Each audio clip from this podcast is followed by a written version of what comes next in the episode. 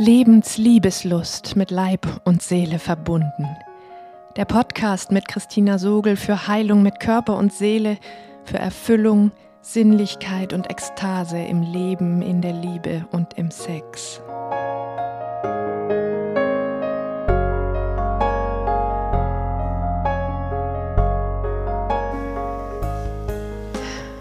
Hallo, du atmendes Wesen. In dieser Podcast-Folge, die eine nachdenkliche wird, geht es um Identität, um unsere Identität jenseits derer, die uns überleben geholfen hat. Du erfährst darin, was es bedeutet, aufzuhören, Projektionsfläche zu sein – wie sich die innere Landschaft dabei verändert und wie Scham in diesem Prozess eine ganz neue Bedeutung bekommt.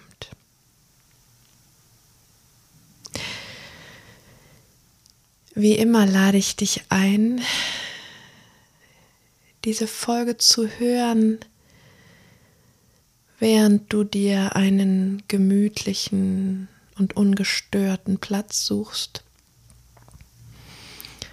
deine Augen schließt und tief durch den leicht geöffneten Mund atmest, damit du die Resonanz deines Körpers auf meine Worte wahrnehmen kannst, denn sie gibt dir Auskunft darüber, was meine Worte und meine Gedanken mit dir zu tun haben.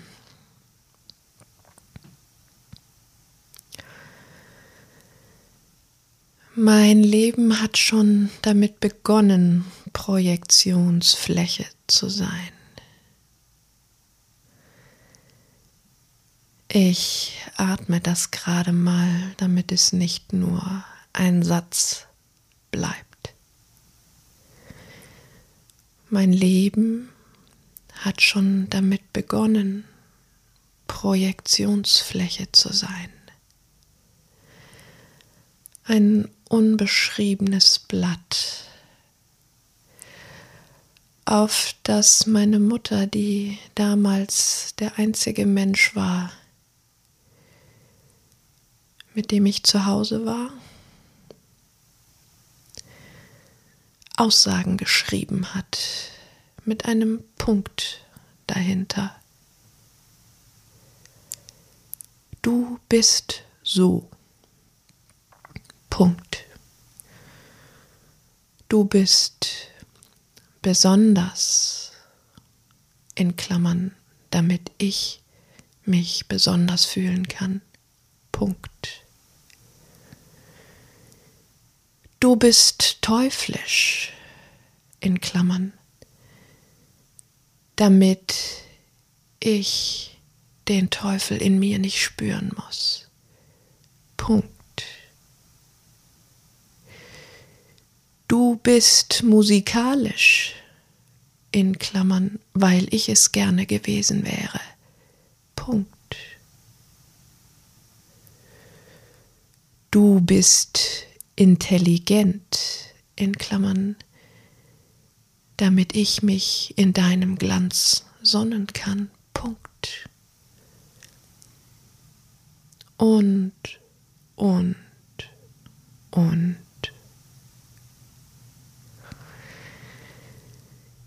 Diese Aussagen, sie haben so früh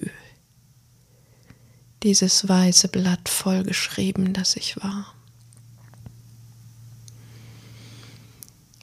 Und weil die meisten und die expliziten Sätze gute Sätze waren, große Sätze, schmeichelhafte Sätze, grandiose Sätze, und weil ich in der Lage war, ihnen zu folgen, habe ich sie bereitwillig als ich akzeptiert, mich mit ihnen identifiziert.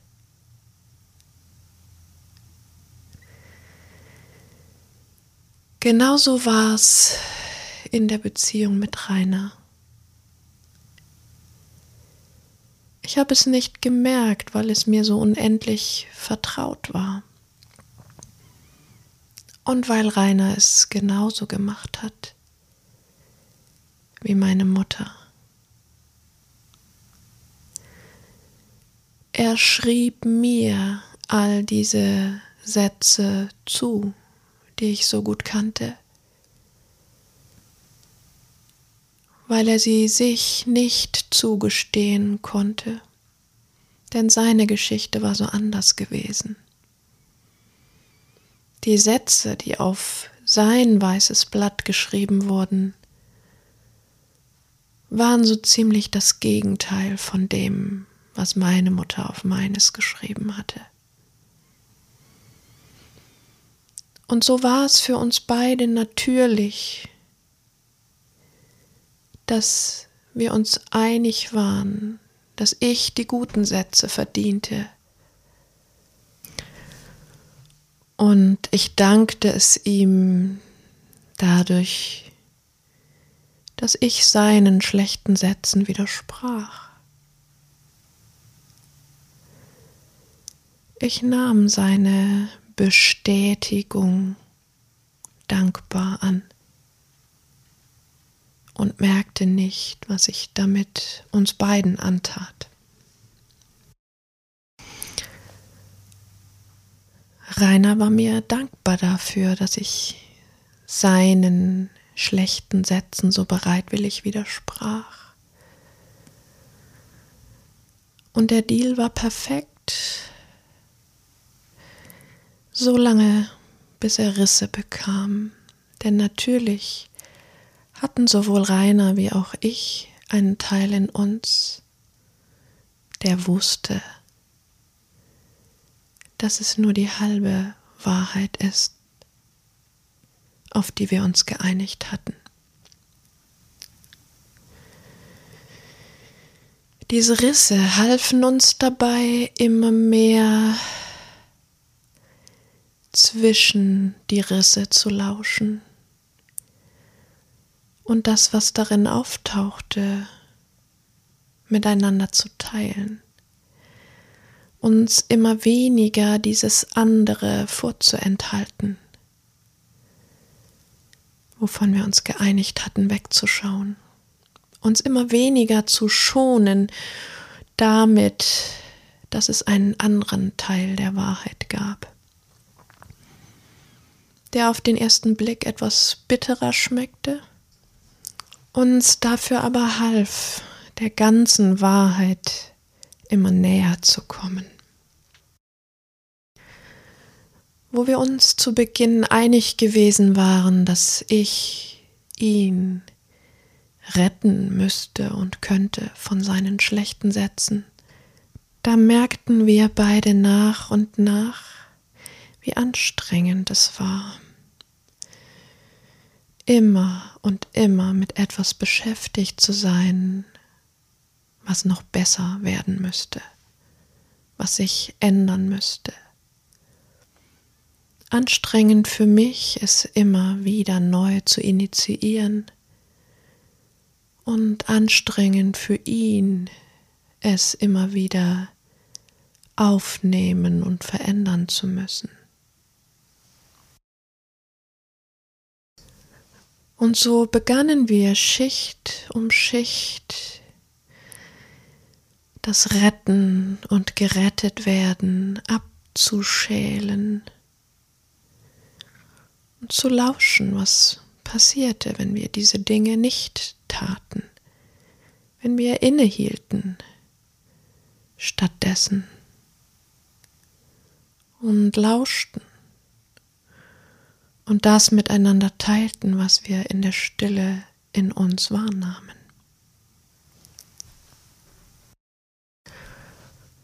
Und da, wo meine Initiative so großflächig unseren gemeinsamen Raum gefüllt hatte, wurde es leerer, stiller, ruhiger auch auf den ersten Blick. Und darunter wurde eine neue Landschaft sichtbar. Zuerst einmal eine Landschaft, in der viel, viel Erschöpfung wohnte. Das ganze Feld verdunkelte, als wir ihr begegneten. Ein großes, freies, dunkles Feld. Durchbrochen von Wellen der Angst, davor, was übrig bliebe, wenn wir ihr nachgäben.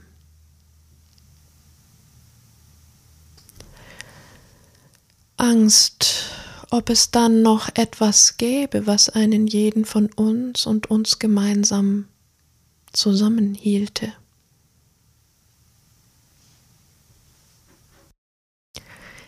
Das Spannende ist, dass dadurch, wie lange wir schon so gut im Kontakt sind, diese Prozesse bei uns so sehr parallel laufen.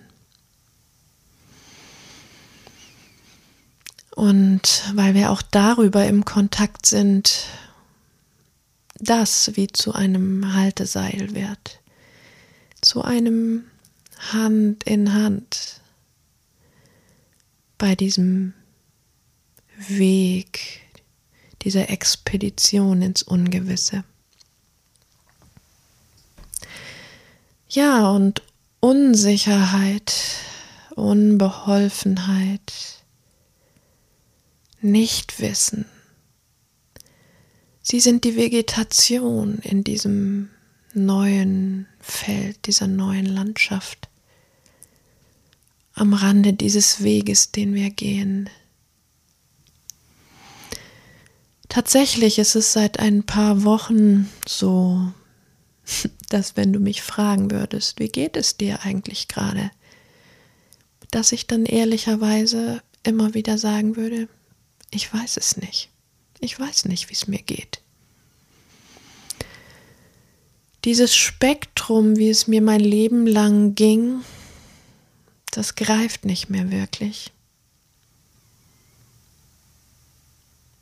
Und ein neues Spektrum das ich definieren könnte, ist noch nicht da. Was jetzt da ist, ist konsequenterweise dieses, ich weiß es nicht. Und dieses Ich weiß es nicht rührt an Unmengen von Gefühlen. In erster Linie mal an Scham. Ja, und bevor ich jetzt zu schnell zu weit springe, greife ich noch ein bisschen zurück, denn zu meiner alten Identität gehörte als ein zentraler Bestandteil, zumindest irgendwann im Laufe meines Prozesses, die Wut.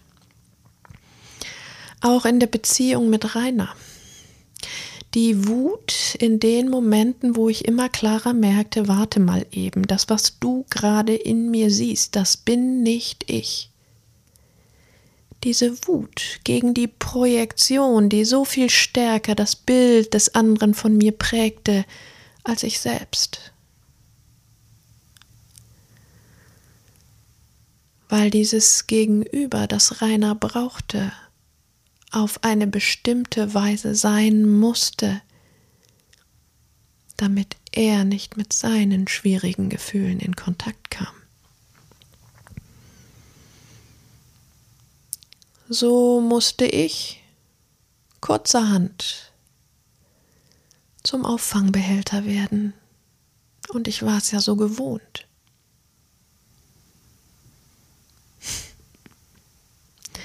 Was ich zu der Zeit noch nicht gemerkt hatte, war, wie sehr auch er mein Auffangbehälter war.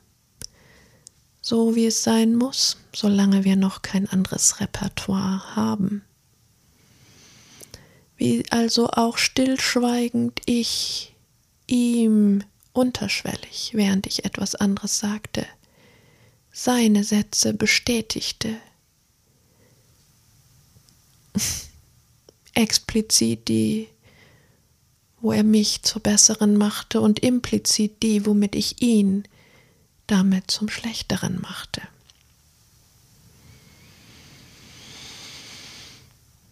Als erstes fing ich also an, mit Hilfe meiner Wut mir seine Schuhe nicht mehr anzuziehen.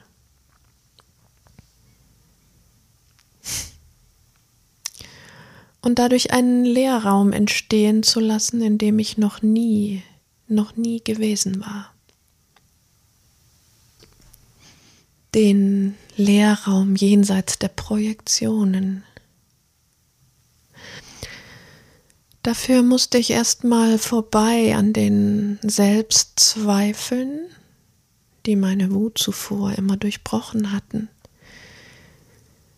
Den Zweifeln, die diese spirituellen Sätze in meinem Kopf sagten. Warte mal,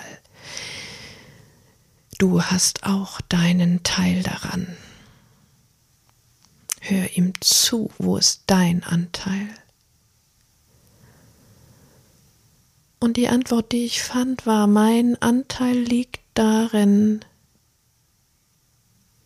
nicht mehr die zu sein, die mit allem einverstanden ist, die sich bereitwillig als Container zur Verfügung stellt und kein Problem damit hat. Und je besser es mir gelang, mir diese Schuhe seiner Projektionen nicht mehr anzuziehen und immer weniger damit zu kämpfen, dagegen zu kämpfen. Umso stiller wurde es in mir und umso mehr merkte ich, wie leer es wird in mir jenseits dieser Projektionen. Und ich kam mit einer neuen Ebene von Scham in Kontakt. Da, wo ich vorher Scham überflüssig gefunden hatte, weil sie etwas davon abbildet, was mir die Gesellschaft vorschreibt, sein zu müssen und zu haben und mich jenseits davon mit Scham belegt, über die ich mich erheben sollte, um mich von ihr nicht fangen zu lassen. Da bekam Scham auf einmal eine andere Bedeutung. Auf einmal wurde sie zur Freundin, die mir ins Ohr flüsterte, du bist nicht mehr und nicht weniger als das gerade jetzt. Nicht mehr und nicht weniger als diese Leere, in der es offen steht, ob etwas kommt oder nicht. Und wenn ja, was dort auftaucht. Ich muss an diese Szene denken, irgendwann, als ich Mitte 20 war und meine Mutter fragte, sag mal, was wäre eigentlich gewesen, wenn aus mir eine Motorradbraut geworden wäre? Wo sie in einem Bruchteil einer Sekunde sagte, das wäre ja nie passiert. Und ich glaube, in genau diesem Raum kam ich jetzt an, diesem winzig, winzig kleinen, vielleicht nicht einmal existenten Raum, etwas anderes sein zu können, als meine Mutter für mich vorgesehen hatte. Und nun war ich den Weg gegangen, hatte ihn beschritten, diesen Weg nicht mehr das sein zu wollen und landete erstmal in diesem leeren Raum, den ich mit Hilfe meines Atems ausdehnen muss, um Platz darin zu haben, indem ich einfach wenigstens dieses Recht auf Leben beanspruchen Ansprüche auf Leben jenseits deiner Vorstellungen. Und indem mir nichts anderes übrig bleibt, als mich zu öffnen.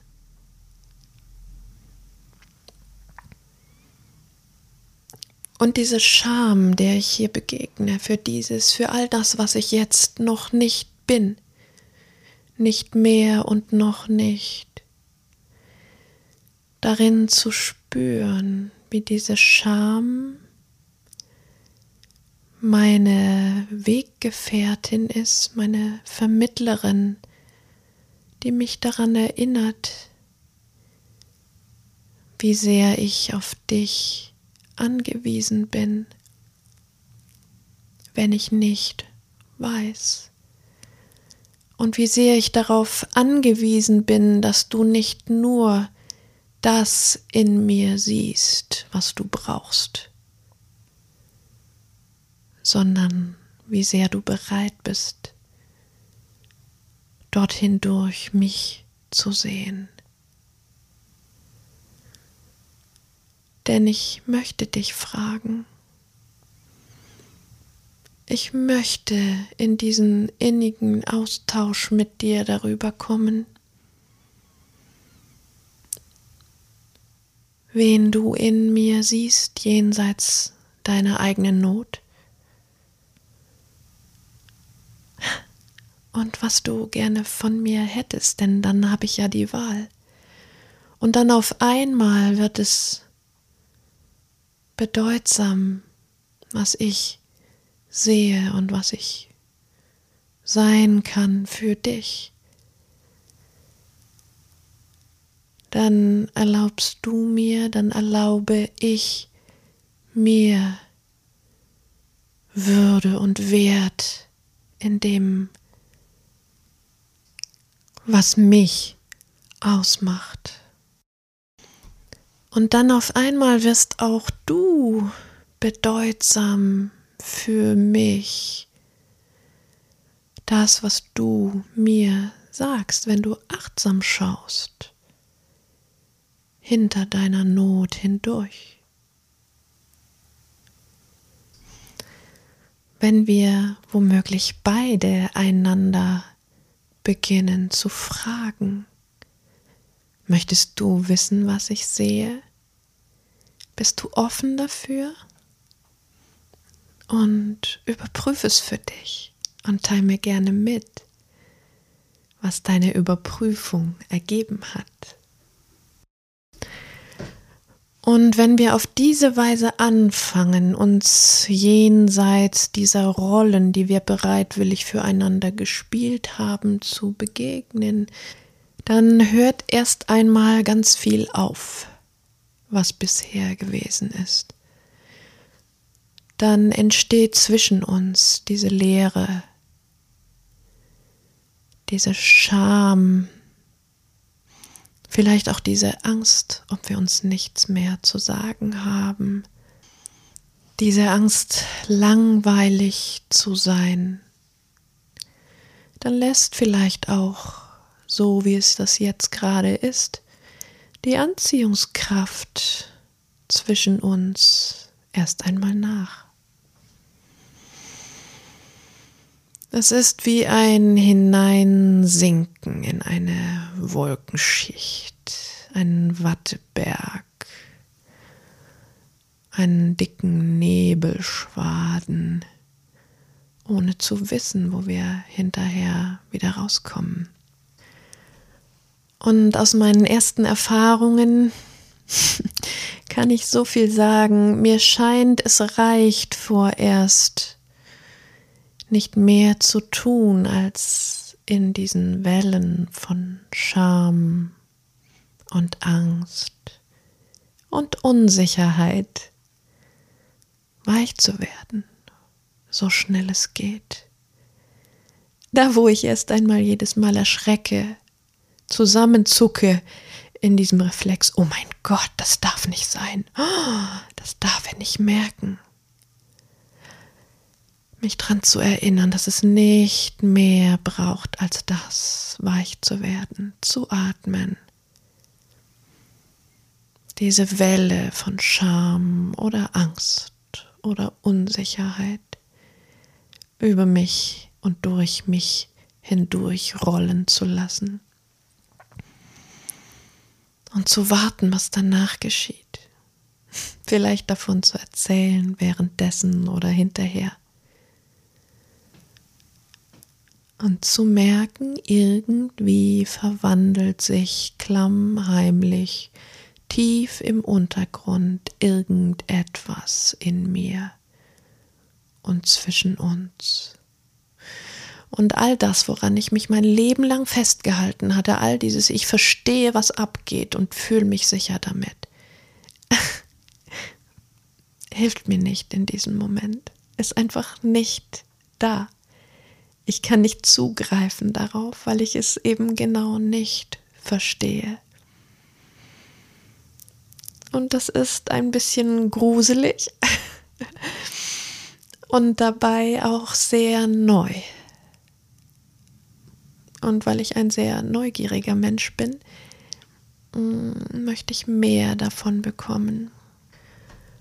Und wie ich so in diesen Nebel hinein lausche, merke ich, dass es sich bei allem Neuen irgendwie klar nach etwas Richtigem und nach etwas Gutem anfühlt, was sich da neu kartiert und formiert dass sich etwas auf sehr gesunde Weise zurechtrückt in mir und zwischen uns. Und ich erinnere mich daran, wie schon so oft, dass unser Sexforschungsprozess, der Anfang 2018 begann, uns all diese Schritte schon einmal hat gehen lassen wie unter dem Brennglas in Bezug auf unseren Sex. Und so sehe ich diesen Moment und er holt mich zurück an diesen anderen Ort in der Zeitlinie, als wir miteinander im Bett lagen, genital ineinander verankert und gute Gründe hatten, uns nicht mehr zu bewegen, uns gar nicht zu bewegen. Und in diese Stille, diese Bewegungslosigkeit hineinzulauschen, was unsere eigenen echten Bewegungen sein könnten, die als Impulse auftauchen. Nicht die, die wir gelernt hatten, füreinander zu produzieren, sondern unsere ureigenen Bewegungen. Und wie es auch schon gewesen war, als ich dich nach deinen Tönen gefragt hatte und du im ersten Missverständnis zurückgefragt hast, wie soll ich jetzt hier irgendwelche Geräusche von mir geben, Macho-Geräusche, damit ich wie ein echter Mann wirke. Und ich sagte natürlich nicht. Das wäre nicht ich, die das wollte. Aber ich hatte eine Idee davon, dass in deinen Nichtgeräuschen, in deiner Stille Geräusche verborgen lagen für die du gelernt hattest, dich zu schämen.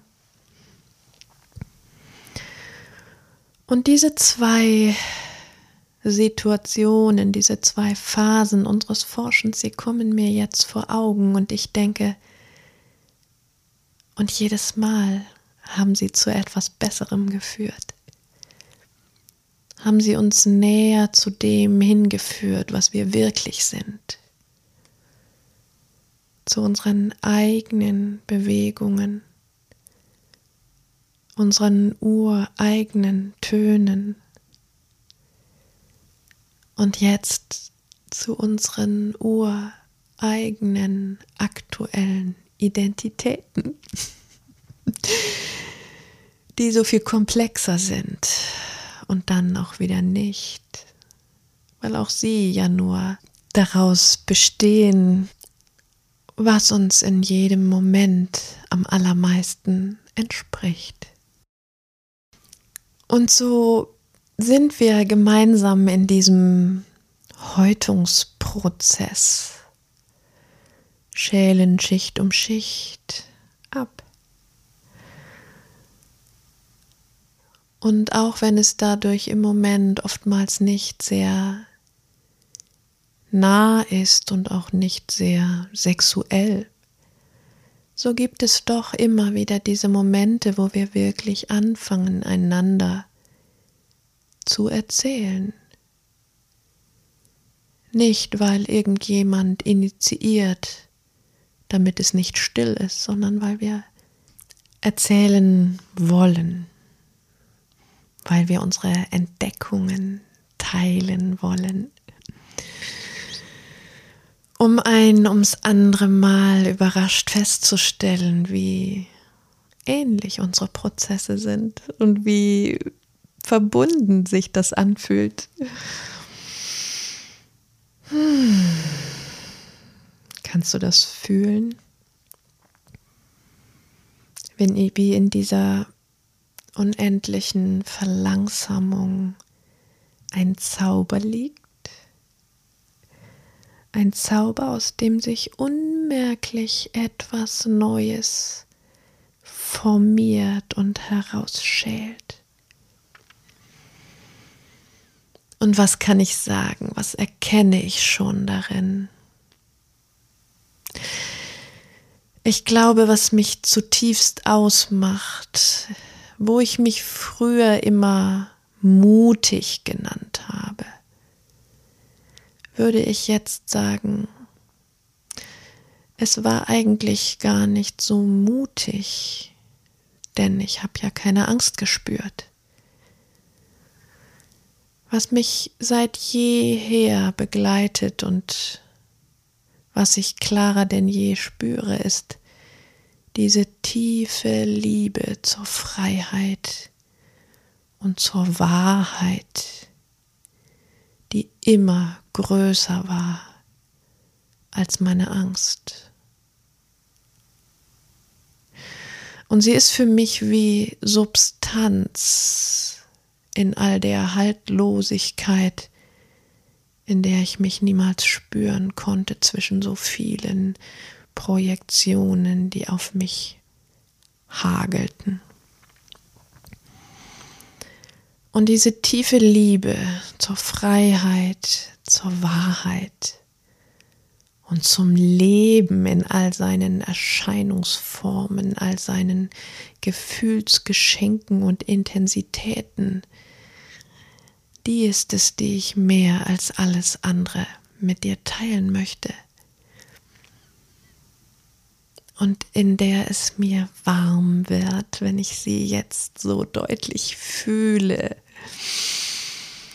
in der es mich kitzelt in meinem Bauch und mir Lustgefühle macht, noch so viel mehr zu erleben, deine Fragen zu empfangen, ja, da wo ich immer und immer Ablageplatz für andere war wird es jetzt empfangsbereit in mir. Empfangsbereit für dich. Für das, was du wirklich bist. Was du wirklich von mir willst. Nicht, weil du mich dafür benutzt oder verwendest, deine Projektionen in mir abzulegen, sondern weil du mich fragst und bittest. Und weil ich vielleicht eine Antwort habe. Denn ich habe so viel, bin so viel der Wahrheit gefolgt. Hinter dem, was wir lernen, was wahr sein soll hinter all den Projektionen. Und so lade ich jetzt auch dich von Herzen ein, in diese Stille zu lauschen, dich auf sie einzulassen und dich ihr zu stellen, wenn du die Projektionen, die dich treffen, zurückweist, nicht mehr anziehst, ihnen nicht mehr folgst. Ich lade dich ein, dich auf all diese Gefühle, all dieses Nichtwissen einzulassen.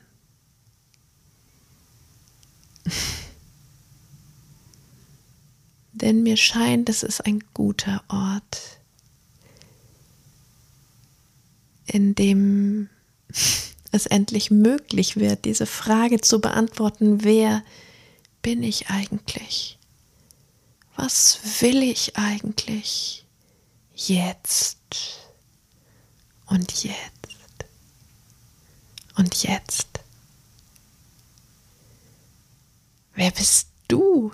Erzähl mir davon, ich bin so gespannt. Und sag mir zutiefst, was du von mir wissen möchtest, was deine tiefsten Fragen sind, denn vielleicht haben wir dieselben Fragen und vielleicht ist es schöner zusammen zu forschen in diesem Nichtwissen. Mm, das würde mir Freude machen.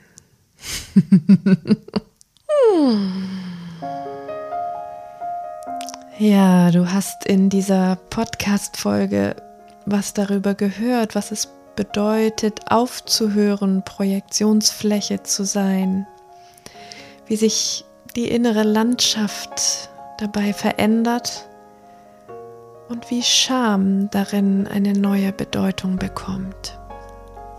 Wenn dir die Podcast-Folge gefallen hat, dann gib mir gern eine Bewertung bei iTunes, abonniere den Podcast und informiere dich auf meiner Webseite über die aktuellen Angebote. Ganz besonders möchte ich dir die beiden Forschungsräume Vertrauensraum für Männer und Frauen sowie Back on Earth, die Online Männer und Frauengruppe ans Herz legen. Wenn du von unserem gemeinsamen Forschungsprozess lesen möchtest, dann biete ich dir unser neugeborenes Buch Baby ganz nackt.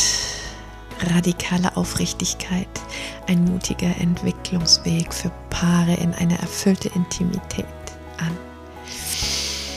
Und jetzt lass uns zusammen mutig sein, Lebensliebeslust entfachen und ekstatisch werden.